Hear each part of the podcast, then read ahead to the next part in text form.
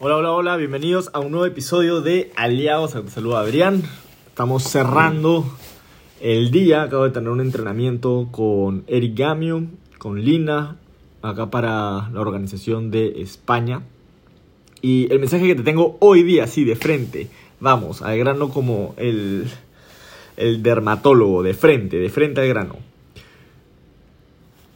Si tú tienes la capacidad de vivir cada entrenamiento, cada día, como si fuese la guerra, vas a sangrar menos en la batalla. ¿Qué significa eso?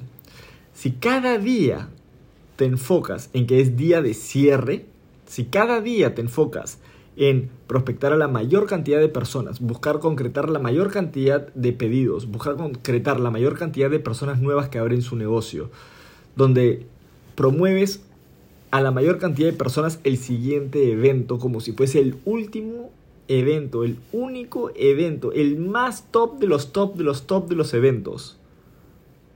Vas a tener una organización que se contagia de esa energía y te lleguen mensajes como yo no sé cómo haces para tener tanta energía.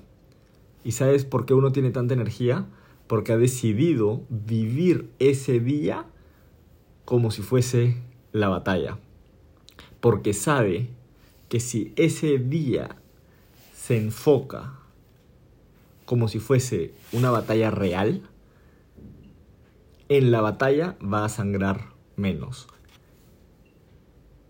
Si tú cada día te enfocas que es día de cierre, en el día de cierre vas a sangrar menos, vas a lograr más. Si eres una persona que normalmente tiende a procrastinar sus ventas o dice, ah, tengo estas ventas para esta fecha y se acomoda a esa fecha y dice, ya, en esa fecha tengo tantos, tantas personas que van a comprar, entonces estoy bien, estoy avanzando bien déjame decirte que no conozco ninguna sola persona que esté teniendo grandes resultados. Y me refiero a resultados del top 100 de la compañía en la que tú estés. Top 100 en ingresos de la compañía en la que tú estés. Todas las personas que son top 100 de la compañía en la que tú estás trabajan con una mentalidad distinta al otro 99% de las personas. Trabajan con una actitud de cierre, trabajan con una actitud de urgencia, trabajan con una actitud de servicio, trabajan con una actitud de proactividad, trabajan con una actitud de dar su máximo esfuerzo cada día. Hace unos días estaba escuchando a un, a un sabio, a una persona que, viene de la India, que, que se encarga de transmitir buenos mensajes, filosofía. Y él decía, yo no entiendo por qué en la sociedad occidental se le enseña desde niños que para tener buenas notas hay que estudiar muy duro. Para triunfar en el trabajo hay que trabajar muy duro. Y de ahí se cuestionan por qué su vida es dura.